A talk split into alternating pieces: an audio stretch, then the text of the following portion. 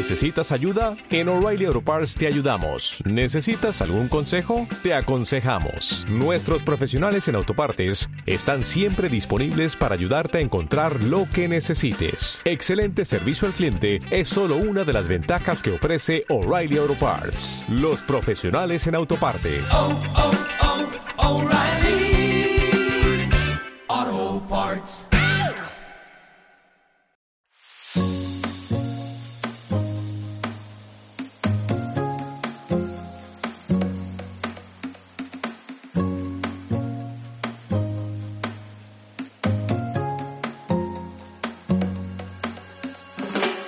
Marca de ropa Slow Love fue fundada por las periodistas y amigas Sara Carbonero e Isabel Jiménez en el año 2015. En un primer momento apostaron por una plataforma multimarca a la que quisieron dar un plus apostando por la moda sostenible. A día de hoy, Slow Love cuenta con varias líneas propias que se han convertido en la espina dorsal de su negocio. Siguen contando con marcas amigas con las que se sienten identificadas y van en línea con su estilo, pero lo cierto es que el peso del multimarca lo han dirigido a su marca propia y al contenido que ofrecen en su página web. Una marca que nació en el comedor de Telecinco, donde Sara e Isabel se conocieron, ahora, después de cinco años, se reinventa y empieza una nueva etapa con nuevos objetivos y nuevos caminos. Charlamos con Claudia Gallego, responsable de e-commerce y socia de Slow Love. Hola, soy Paloma de la Hoz y estás escuchando un nuevo episodio de mi podcast Charlando sobre Moda. En este podcast escucharás entrevistas con profesionales de la moda, diseñadores y emprendedores con historias inspiradoras.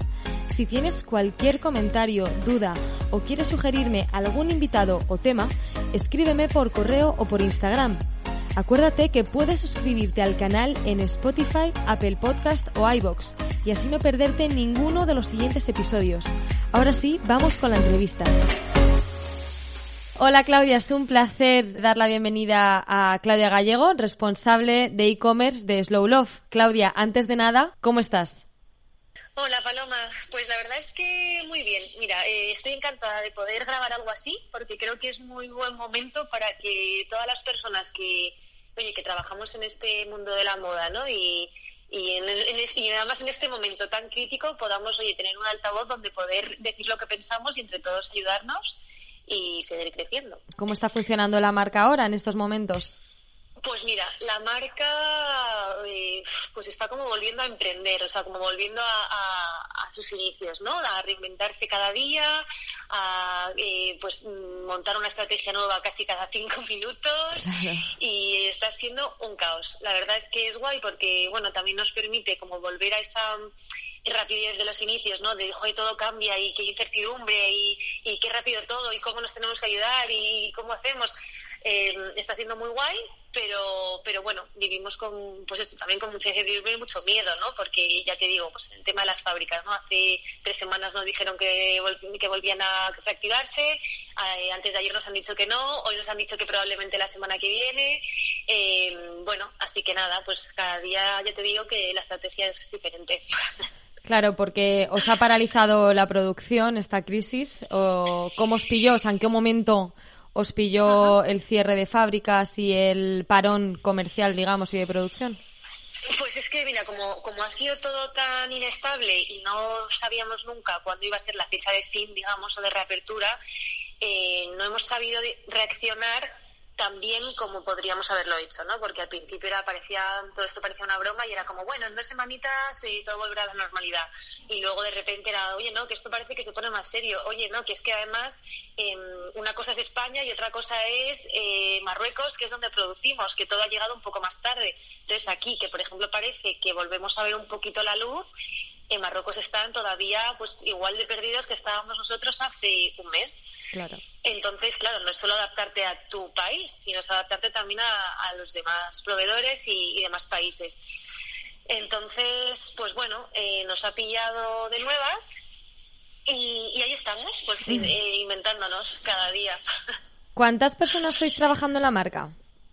Pues mira, en la marca, digamos, en nuestro día a día somos siete personas. Somos un equipo muy pequeñito donde cada uno tiene eh, funciones muy concretas y tiene su departamento correspondiente, pero sí que es verdad que todos mm, nos ayudamos mucho y sí que intentamos además que sea esa un poco la cultura de empresa, ¿no? Que todos los departamentos estén muy relacionados, se ayuden mucho, mm, se coordinen entre ellos. Eh, para aportar más valor sobre todo y porque realmente nos gusta trabajar así. O sea, somos una familia pequeñita y al final como en todas las buenas familias, ¿no? Pues eh, las buenas y las malas, pues estamos juntos y nos ayudamos. Y las siete personas estáis ahí en la oficina, ¿no? Que tenéis aquí en Madrid. Sí, estamos aquí, estos somos las personas, digamos, que estamos eh, full time, luego tenemos externalizados, pues lo típico, contabilidad, eh, gestoría, eh, bueno, pues otros muchos, bueno, el tema de vídeo, otros muchos colaboradores que, que, están, exacto, muy con nosotros en el día a día, pero que no están físicamente aquí full time. ¿Y quién diseña la, vuestra propia marca? ¿Tenéis ahí la pues diseñadora en vuestro equipo o cómo lo hacéis? Pues mira, nosotros eh, trabajamos con una fábrica que son socios nuestros que tienen, eh, aparte de todo el tema de producción y fabricación, tienen un equipo muy grande en Barcelona donde diseñan, patronan y un poco estudian las tendencias. Entonces, al estar asociados con ellos, eh, tenemos, tenemos soporte por ese lado Em, dentro de que, bueno, todo se hace aquí in-house desde la oficina de Madrid. Entonces, todo se coordina desde aquí. Yo llevo gran parte del tema de diseño y del desarrollo, digamos, de la colección, pero el soporte grande del resto de cadena eh, lo tenemos en Barcelona. Que esas son unas personas con las que no, te he dicho que, bueno, pues uno de los equipos externos que te digo con los que contamos. Claro. Vale, porque tú, como hemos dicho al principio de, de la charla, eres la responsable del e-commerce. ¿Cuál es realmente tu papel en Slow Love para la gente que nos está escuchando y no pues no se dedica a este mundo, no, no está dentro de una empresa del, del sector? Explícanos un poco lo que hace un e-commerce, las tareas que tienes, tu día a día. Pues a ver, yo mi tarea principal es el desarrollo de negocio, ¿vale? Es un poco ir dirigiendo la estrategia eh, junto con el resto de los departamentos e integrarlos entre sí, ¿vale? Sí que es cierto que desde el nacimiento de la marca propia mm, estoy muy volcada en eso, porque, bueno, ahora os explicaré más adelante un poco la transformación que hemos tenido y, y hacia dónde vamos. Y entonces, bueno, pues eso, estoy muy volcada en el tema de diseño. Pero mi función principal es eso, es el desarrollo de negocio y el poder acompañar al resto de, compañeros en, las estrategias que nos vamos marcando para que todos vayamos, digamos, a una. ¿Qué estudiaste tú en la carrera para haber llegado a, dedicarte a esto? Pues mira, yo mm, primero estudié diseño de moda aquí en Villa de Madrid porque, bueno, sabía que sí o sí quería trabajar dentro del mundo de la moda, fue algo como muy vocacional que desde pequeñita me llamaba y, luego poco a poco he ido em, como dirigiéndome hacia las áreas que más me interesaban. O sea, yo creo que es mucho más eficiente quizá hacerlo al revés, pero bueno, al final pues muy pequeña tomé esa decisión y de una forma un poco, pues eso, teenager, ¿no? Y fue como, no, no, yo diseño de moda primero. Y entonces, bueno, pues empecé con, con diseño de moda gracias a que mis padres me dejaron eh, lanzarme a esa locura y luego estuve en Roma especializándome en comunicación y e-commerce, haciendo allí eh, varios cursos eh, sobre sobre todo eh, negocio digital, que era lo que un poco veía que se estaba demandando más y que podía tener un futuro, pues no sé, un poco más apetecible para mí. Y luego aquí en Madrid, en el IE, en el Instituto de Empresa, he hecho dirección de empresas de retail. Un máster súper bueno, un programa de, bueno, pues eso, de formación para para especializarme en, diferentes eh, áreas de retail.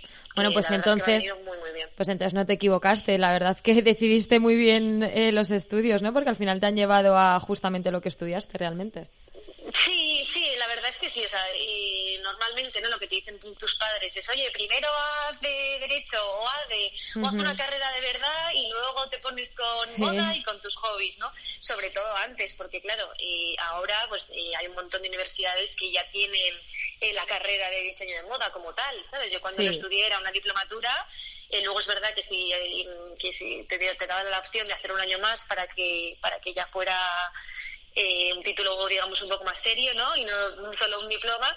Y me acuerdo que en mi casa fue, una, lucha, ¿eh? Porque era como, oye, o sea, no te vas a poner a hacer un cursito eh, sobre mm, diseñar ropitas, ¿sabes? Sí, y ahora mira. Muy en serio. Mm, lo bueno es que ahora pues ya está cogiendo mucho peso y está evolucionando mucho, con lo cual oye, estoy muy contenta porque muchas de las digamos de las carreras artísticas están evolucionando mucho y, están dando empresas muy guays. Sí. Sí, sí, totalmente.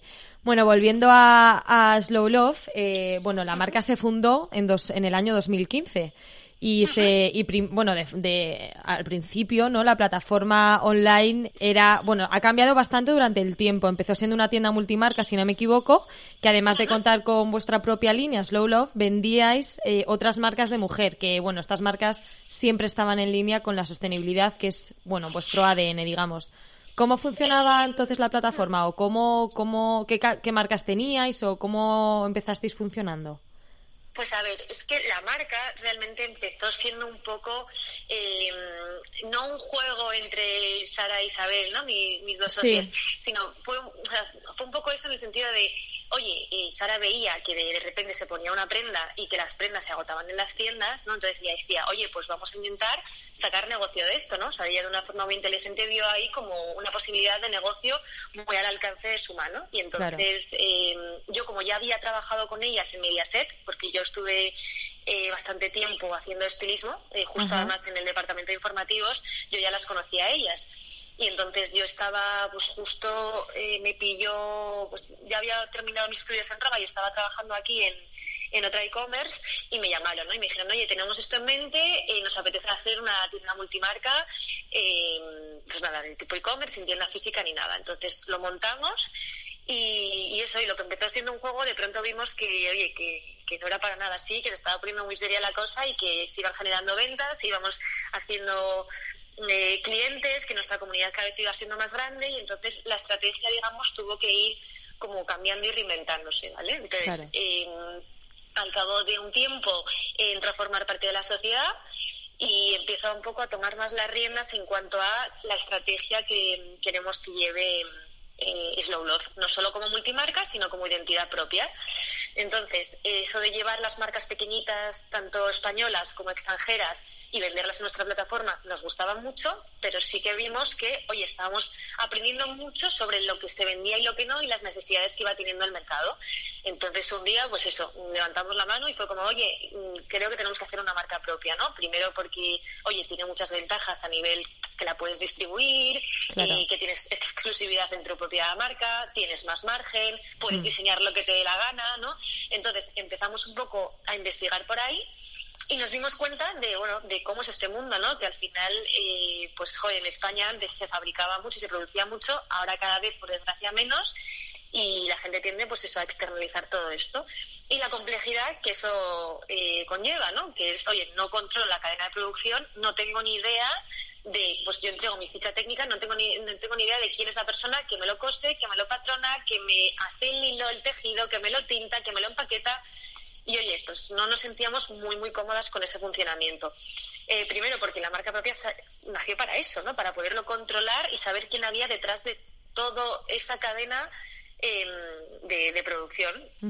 Entonces, nada, pues eh, después de, no sé, casi dos años buscando fábricas, encontramos esta que te cuento de Barcelona, que tenemos la suerte de que controlan toda la cadena de producción. Entonces, eh, ellos no es una fábrica que solo cosen, sino que fabrican el hilo, fabrican el tejido, lo tintan, te lo estampan, te lo cosen, em, te ponen el botón, la etiqueta, el plástico y te lo envían. Entonces fue como, oye Isa, esto, mm, o sea, nos tenemos que casar con esta gente porque claramente hemos resuelto un problema súper gordo dentro del mundo de la moda, que es dónde se produce, cómo y con Claro, que de esta forma teníais toda la información en vuestras manos, ¿no? Claro, y entonces, bueno, eh, empezamos a investigar, vimos un poco pues la necesidad también de cambiar los procesos, los tejidos, porque nosotros no solo queríamos, digamos, cambiar la cultura de empresa en cuanto a cómo se produce, sino, oye, queremos aportar un valor extra a las, a las prendas que se producen y, oye, y de una forma actual, ¿no? Oye, que, que de repente resulta eso, que se pueden hacer em, tejidos con plásticos reciclados o con materiales reciclados, pues vamos a investigar.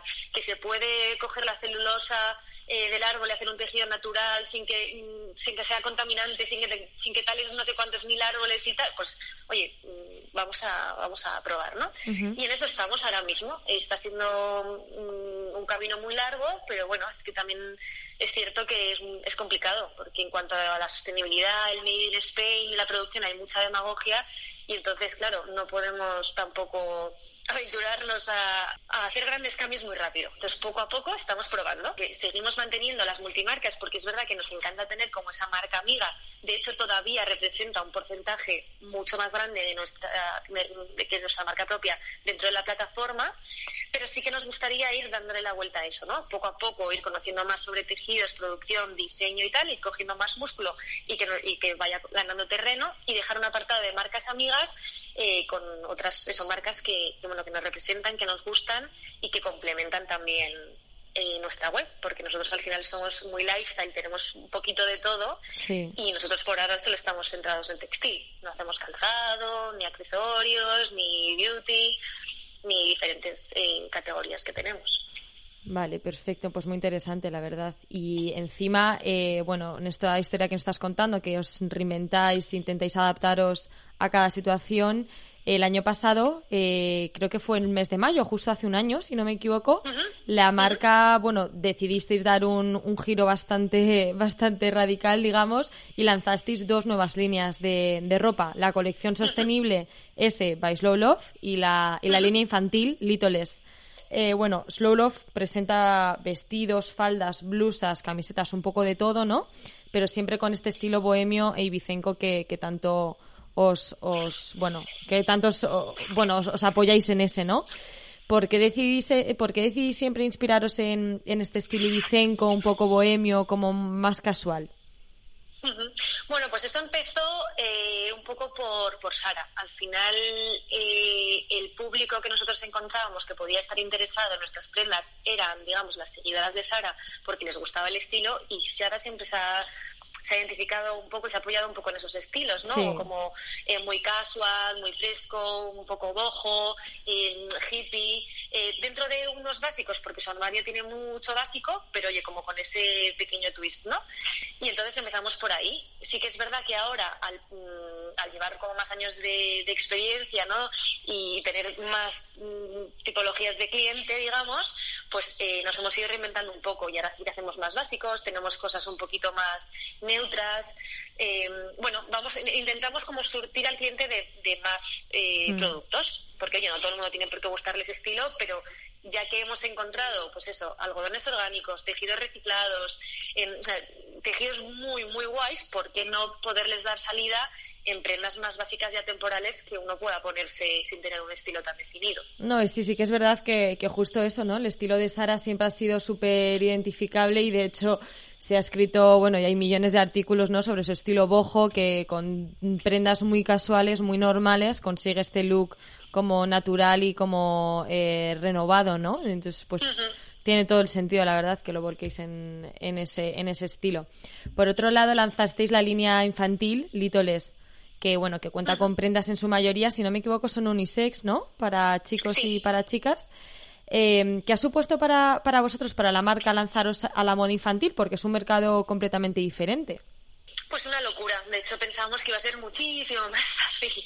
Claro. Eh, todo esto fue por, eh, bueno, por el director de la, de la fábrica de, de Barcelona, ¿no? Que era un poco como su sueño, porque, mm, bueno, no, no suele él hacer prendas de niño y sobre todo también por el momento en el que vivíamos, ¿no? Sara e Isa justo estaban eh, con sus niños a tope, Isa embarazada, eh, Sara con sus dos pequeños y fue como, oye, joder, nos hace muchísima ilusión. Claro. Y, y es verdad que lo hicimos un poco como por amor a las prendas, a los niños y a nuestro trabajo, pero claro, luego te das cuenta de la complejidad, ¿no? Que el niño tiene muchísimas tallas, nosotros solo tenemos de 0 a 5 años, pero no es talla 1, 2, 3, 4, no, es en Va plan, por meses. eh, de 0 a 3 meses, de Claro. 3 a 6.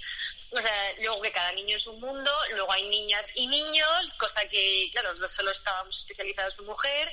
Entonces, bueno, lo que tenemos es una pequeña representación con los tejidos que más nos gustan y hacemos cositas de niño para que, oye, pues la mami que aterrice en nuestra web o, o la, o la, digamos, adolescente o la chica joven que, ha- que está empezando a tener hijos y tal, pues oye, pueda complementar su, su carrito con algún detalle para, para su sobrino, su hijo o, o quien le apetezca, ¿no? ¿Y cómo está, y bueno, y en eso estamos. cómo está funcionando esa línea? Porque sí que es verdad que, bueno, hemos visto y estamos viendo cada vez más marcas que, que empiezan siendo puramente de mujer y que van introduciendo prendas infantiles para hacer el juego de eso, ¿no? Precisamente lo que estabas diciendo, de mamá e hijo ir complementados. ¿Cómo está funcionando esta línea?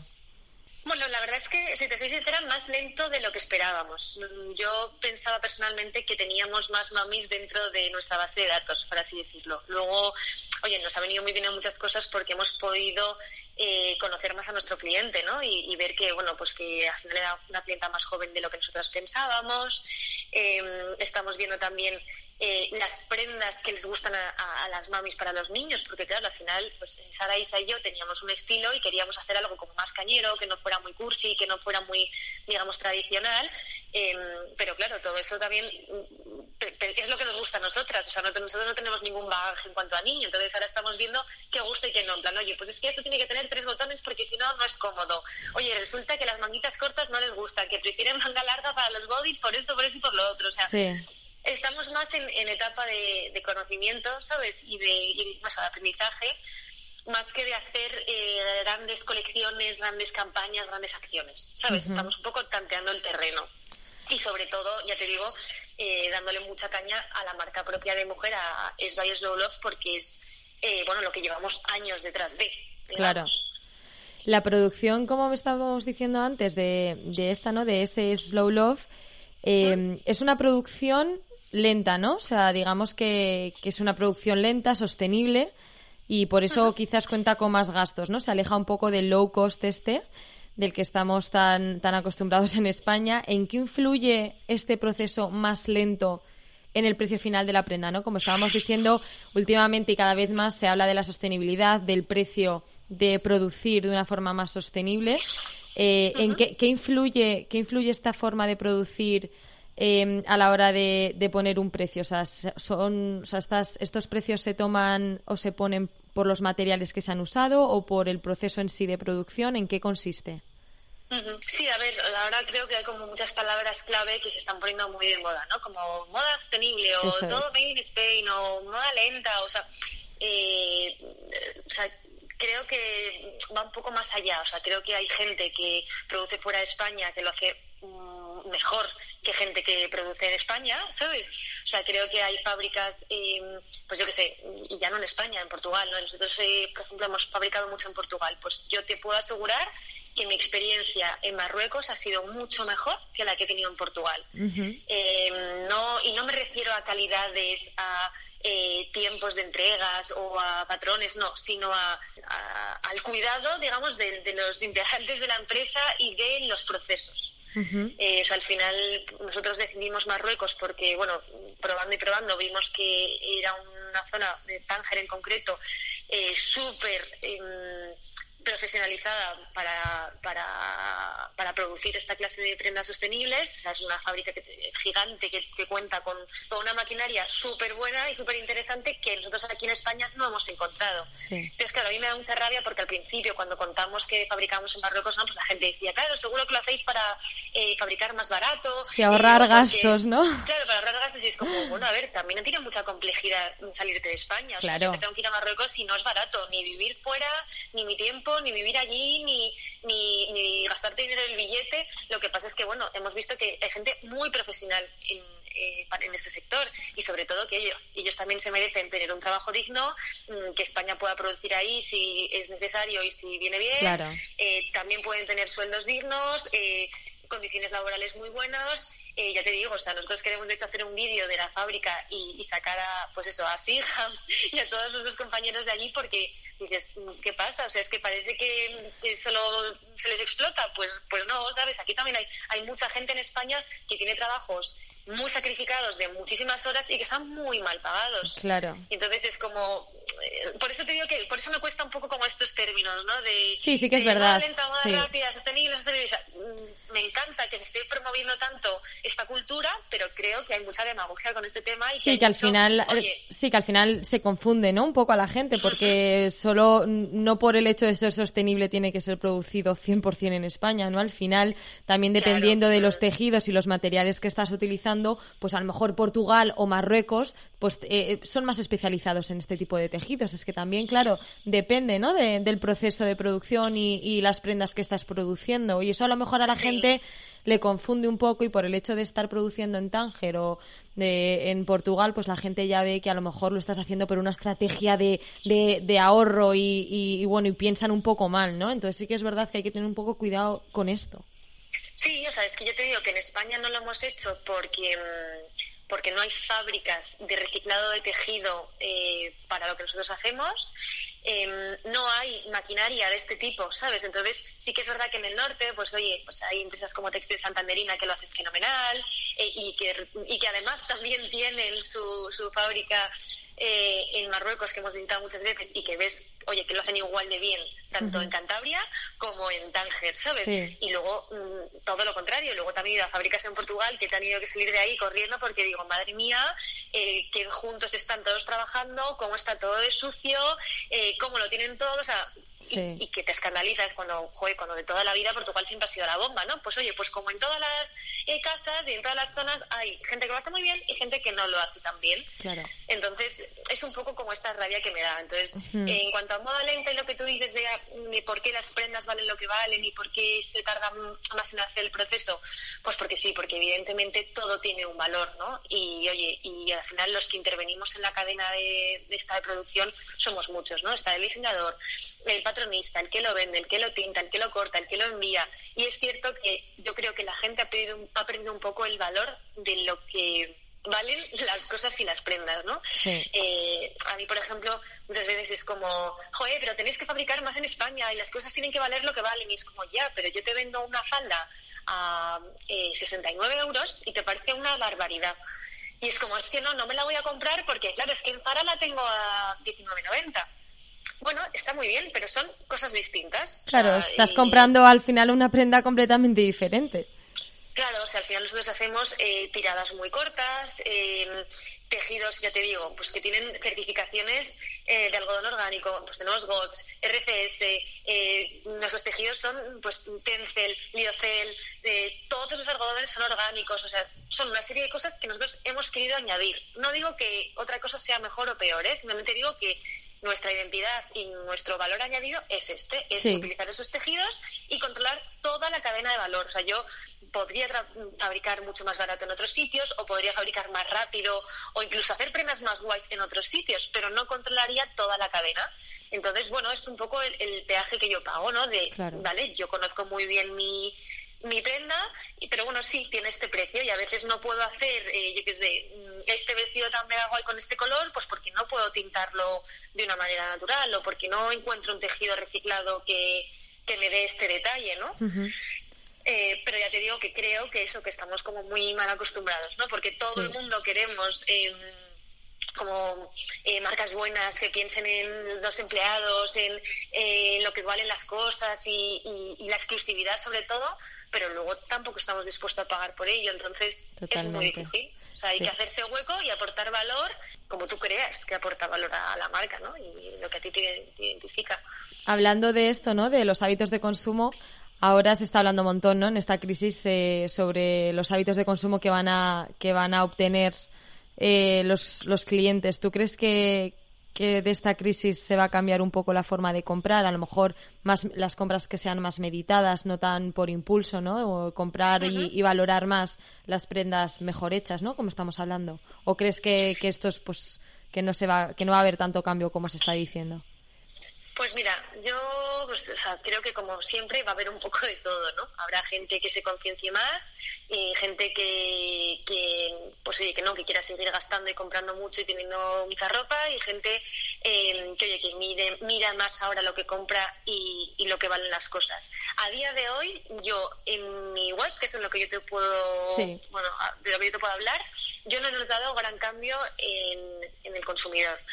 O sea, creo que cuando, pues, eh, yo qué sé, por ponerte un ejemplo tonto, ¿no? Cuando subimos una prenda a un PVP eh, normal, PVP de venta al público, que creemos que es razonable y justo, pues oye, siguen comprando más o menos el mismo número de, clientes, pero sí que es cierto que cuando hacemos acciones de descuentos, eh, yo qué sé, regalamos un neceser por compras superiores a 100 euros porque es nuestro aniversario y queremos tener ese detalle con la gente que se gaste X dinero, ¿no? Pues oye, las ventas se multiplican. ¿Por qué te digo esto? Porque veo que es un poco la misma línea que llevamos teniendo hasta ahora, desde hace, digamos, dos años a, hoy. que, que, oye, pues que es un poco como, no sé, como lo, que más me llama la atención, ¿no? Es como, joder, parece que hay, eh, están todas las revistas y todos los periódicos y todos todo el mundo informando sobre la importancia de la moda de venta, del Made in Spain, de, de aportar valor, de comprarte menos cosas, de, de pagar el precio justo mm, por las cosas que tú haces y no eh, eso tanto low cost. Pero luego es cierto que por lo menos en mi plataforma yo veo que la tendencia es la misma, ¿sabes? Que no ha cambiado tanto, que la gente quiere ver un descuento, quiere ver eh, que le expliques muy bien por qué las cosas valen lo que valen, eh, quiere seguir comprando mucho y quiere seguir viendo novedades cada semana. Entonces es un poco lo que te digo, que hay una moda, pero luego también el cliente a mí me da otras directrices. ¿Cómo, es esta, ¿Cómo han estado comprando durante, durante esta crisis? ¿Has visto un avance desde las primeras semanas del estado de alarma a, hoy, que ya llevamos ocho o nueve semanas de, en estado de alarma? Sí, o sea, las dos primeras semanas, tres, eh, fueron horribles porque mm, es verdad que las ventas se paralizaron muchísimo y poco a poco, no sé si también por, pues, pues porque ahora cada vez pues ya vamos, no, vamos subiendo de fase, viendo la luz, salido un poquito y viendo la luz y luego también eh, influye yo creo mucho el tema del clima. O sea, al final yo eso lo noto mucho, ¿no? En cuanto empieza a hacer, bueno, hay un cambio de estación, pues la gente ya se anima con otra clase de prendas y va viendo como la necesidad de, pues eso, de renovar su armario, de estrenar cosas, de, bueno, pues es que al final eh, la moda puede parecer algo así como muy banal, muy tonto, muy superficial, pero yo es lo que le digo, eh, pues a, a, veces hablando ¿no? con amigas, en plan de sí, sí, parecerá una tontería y la moda es como una estupidez, pero al final es lo primero que haces todos los días cuando te levantas. Totalmente. Es decir, que te vas a poner. Y te influye muchísimo en el ánimo. o, sea, ¿cuántas veces hemos oído lo típico de tengo una entrevista, ¿qué me pongo? Porque es que, claro, quiero encararlo de tal forma que me sienta bien y que, y que el otro me vea bien y tal. O sea, va mucho más allá. Y entonces es un poco no pues lo que yo veo no que ya no es tanto pues sí claro que obviamente no es una primera necesidad o sea no es no es eh, ahora lo estamos viendo muy bien no lo que es muy importante y lo que no lo es tanto. Yo soy consciente de que oye es no sé si la última pero de las últimas. Pero sí que es cierto que creo que a nivel psicológico y a nivel eh, y anímico sobre todo no exacto exacto a nivel anímico oye, influye mucho y, hace a mucha gente sentirse muy bien. Igual que también hay mm, gente a la que le hace sentirse muy mal, ¿sabes? Verse mal o, o, no poder em, un poco eh, representar lo que piensa en su forma de cómo se expone al mundo, de cómo le ven los demás desde fuera, ¿eh? sin entrar en detalles de personalidad, que obviamente es mucho más importante, por favor, o sea, eso está claro. Sí, no, eh, pero sí que es verdad. En cuanto a ropa. No, estoy totalmente de acuerdo. Al final también, pues eh, el vestirse y el verse bien eh, físicamente, pues alegra a cualquiera y, y, sobre todo en estos en este, estos momentos, ¿no? Que estamos también un poco de de pues mucha incertidumbre y a lo mejor la gente está muy nerviosa, pues sí que es verdad que, que, oye, pues puede ayudar a animar a la gente y aunque suene muy, como decías tú antes, ¿no? Muy, muy superficial, pero bueno, es que al final es verdad, ¿no? Y la moda pues es un sector muy grande en nuestro mundo que mueve mucho dinero y mucha gente se dedica a ello, entonces también por algo será, ¿no? Sí, y además aquí lo he visto, eh, durante esta época he visto, como he podido ver, eh, más valores de los que ya tenían eh, sobre lo que sobre lo que hacemos, ¿no? Porque al principio, yo era la primera que le decía a los chicos, oye, da igual, pues vamos a sacar pedidos cada una vez a la semana o cada diez días, porque total al final es, es ropa, la gente no va a salir a, a la calle, ¿qué más da y tal. Pero luego es verdad que íbamos recibiendo pedidos y además la gente como tiene la oportunidad de poder dejar un mensaje a quien lo regala o a sí mismo o a, ¿no? pues a la persona que le vaya a enviar, nosotros veíamos cosas, ¿no? Pues yo que sé, una madre que de repente eh, le enviaba a su hija eh, una prenda. Oye, para cuando para cuando puedas salir de casa y que estrenes, que pases un día genial. O cumpleaños, porque al final, bueno, pues sí, hemos estado confinados en casa, pero la gente ha seguido cumpliendo años, ha seguido cumpliendo aniversarios de, de boda, de novios, o sea, celebrando muchas cosas. Entonces, joder, eso me ha ayudado también como a ver la parte guay de, de mi trabajo, ¿no? De, bueno, pues sí, será ropa y será algo superficial, pero es cierto que que a la gente le hace mucha ilusión, ¿sabes? Recibir algo que, que, han comprado pensando en mí, porque me pega, porque quieren que salga a la calle el día de mañana y me lo ponga, y porque quieren animarme. Entonces, bueno, ha estado mm. bien, la verdad. Sí, la verdad que esos valores está, está bien verlos de vez en cuando, ¿no? Y encima, mm. en, sobre todo en Slow Love, tenéis un apartado en vuestra, en vuestra página web, en vuestra plataforma, que se llama Slow World, que bueno, que a pesar que, que para la gente, para que la gente que no esté escuchando lo sepa, funciona como si fuese como una revista, ¿no? A modo de blog, en el que subís artículos pues de todo, ¿no? No solo de moda, sino de nutrición, belleza, decoración. Eh, ¿qué, ¿Cuál es el propósito de, de, esta, de esta categoría? Pues nosotros lo que queríamos con eso era hacer que la experiencia de compra fuera más enriquecedora. O sea, que no solo la gente entrara a nuestra web para comprarse un pantalón o una camiseta, ¿no? Sino, oye, pues aquí te podemos informar eh, de tendencias, de eh, recetas, de eh, ejercicios que te pueden venir bien para tu vida diaria.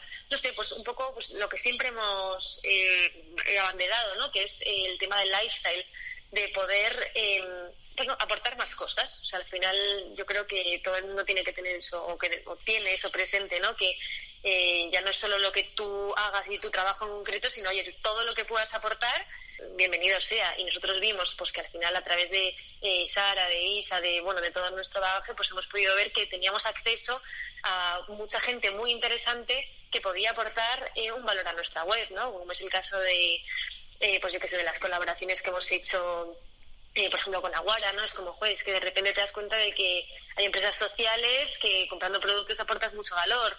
Em, o, yo que sé, una chica que de repente dejaba eh, derecho y se ponía a cocinar porque era su sueño y entonces te contábamos la historia de cómo de repente hizo un curso de cocina y ahora mm, pues lo está petando porque está dando recetas, a, vamos, llevando recetas a miles de hogares durante toda la cuarentena, no sé, pues al final que nuestra red de amigos fuera más grande, más enriquecedora y que el cliente pudiera descubrir otras cosas a través de nosotros. Pues sí, un valor añadido, ¿no? Digamos.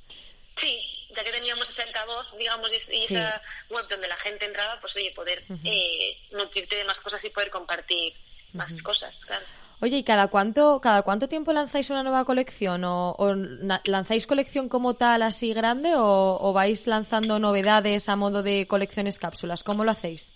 Nosotros realmente colecciones como tal no las lanzamos. O sea, sí que es verdad que a veces tenemos temáticas, ¿no? Pues como por ejemplo cuando el año pasado lanzamos la marca que la quisimos hacer en eh, la sesión de fotos en Marruecos, eh, pues porque habíamos producido ahí y porque, oye, queríamos defender un poco lo mucho que nos aporta estar allí, ¿no? Y entonces, pues eso, sí que hacemos como digamos cápsulas más grandes, pero no estamos sujetos a colecciones como tal. Básicamente porque lo que queremos es, em, aparte de traer novedades eh, recurrentemente, que la gente sepa que las prendas no tienen por qué ser mm, solo para tres meses al año, ¿sabes? Solo para primavera, solo para verano, solo para... No, ¿sabes? Sino que, oye, que son tejidos buenos, que te van a durar, que pueden estar en tu armario todo el año y que te puedes poner durante mucho tiempo, ¿sabes? Y, sobre todo porque también así hacíamos un poco que la gente entendiera, pues eso, el valor de, oye, que no es un tema de compra en rebajas porque ya se pasa de moda y pasamos a la siguiente temporada.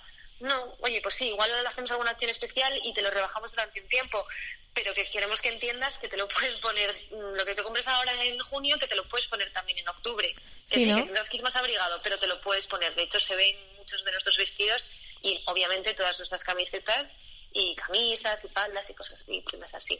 Sí, que al final la sostenibilidad también va muy ligado a este, a este sentimiento de atemporalidad, ¿no? Que la ropa no entiende de temporada, sino que, que, se, bueno, que se produce teniendo en cuenta y teniendo en mente que estas prendas duren a lo largo de los meses y años y no solo se utilicen un mes o X semanas al año, ¿no? Que al final esto también tiene mucho que ver con la sostenibilidad y, y producir a grande escala.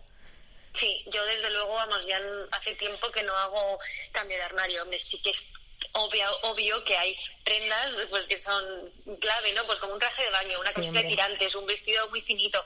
Vale, sí, pues dentro del gigantesco mundo de prendas que tenemos las, las mujeres, ¿no? Que, joder, es que tenemos prendas para todo y calzado para todo, pues sí que obviamente hay prendas que son es- es- específicas para una temporada. Pero nosotros em- queríamos salir un poco de eso, ¿no? De, oye, sí que hay marcas pequeñitas que tenemos que solo se centran, pues eso, lo que te decía, en trajes de baño o en vestidos lenceros, eh, pero nosotros no queríamos eso, nosotros queríamos pues poder eh, eso, darle más, digamos, más tiempo de vida a nuestra prenda.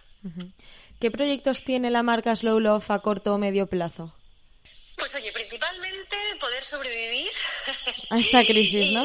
Sí, y, y- y poder em, seguir encarando lo que hacemos eh, pues con alegría y, y sobre todo con, con el sentimiento y, y con nuestro ADN, ¿sabes? Que no, que no tengamos que, que cambiar la ruta por este momento, ¿sabes? Que sí que nos sirva para mejorar y para aprender y para crecer, pero oye, no, no perder nuestra identidad, ¿no? Mantenernos en, lo que queremos, en nuestra eh, fabricación sostenible, en nuestra marca propia, en producir lo que nosotros creemos que debemos producir y, y bueno, y seguir poco a poco eh, en este momento, pues eh, con todo el equipo a, a full, eh, poder, mm, si es, vamos, si Dios quiere, contratar a más gente eh, más adelante, o sea, seguir eso, pues siendo eh, músculo, energía y, y seguir manteniendo nuestra casa a flote, ¿sabes? Eh, sí que es cierto que lo que queremos más a corto plazo es lo que te contaba de eh, que nuestra marca propia coja mucho más peso que la multimarca, porque, bueno, pues es en lo que llevamos trabajando mucho tiempo y es Sí. nuestro sueño. Eh, pero bueno, queremos seguir teniendo esos dos soportes, ¿no? Tanto la marca propia como la de acoger a, marcas más pequeñitas o extranjeras que tienen menos acceso a, a, pues, al mercado español y, y bueno, y seguir potenciando todo lo que tenemos. Además de hablar de todos estos éxitos y proyectos, que bueno, que en vuestro caso han sido muchos en solo cinco años realmente, también me gusta mucho preguntar por, por algún error que hayáis podido cometer, tanto tú como Sara o Isa, en este proceso de emprendimiento, eh, que bueno, que en el momento pues os causase gran problema, pero que ahora, bueno, pues lo recordáis con risa porque, bueno, de los errores también se suele aprender, ¿no? Pues joder, pues hemos tenido mil, o sea, miles. y es que más- lo, lo bueno que tenemos las tres es que eh, como que cogemos esa lectura y rápidamente se nos olvida. O sea, somos- personas muy fáciles en ese sentido porque es como, eh, joder, deberíamos de haber apuntado en un cuaderno todas las cagadas, por así decirlo, y todas, eh, porque claro, al final se nos olvidan y no nos damos cuenta de que al final son lo que ha hecho que, que, oye, que nos vaya bien y que aprendamos, ¿no? Eh, por ejemplo, una anécdota así que se me ocurre, la primera que se me ha ocurrido es cuando externalizamos el almacén, ¿no? Nosotros lo externalizamos eh, creyendo que sería muy bueno liberarnos de esa parte, porque, oye, al final tener el stock pues ocupa mucho espacio, Sí. eh, eh, mucha gente que tiene que venir a sacar pedidos, o sea, es como la parte más, digamos, engorrosa. Y dijimos, bueno, mira, qué bien, esto nos lo quitamos de encima y, y que lo lleven otros, ¿no?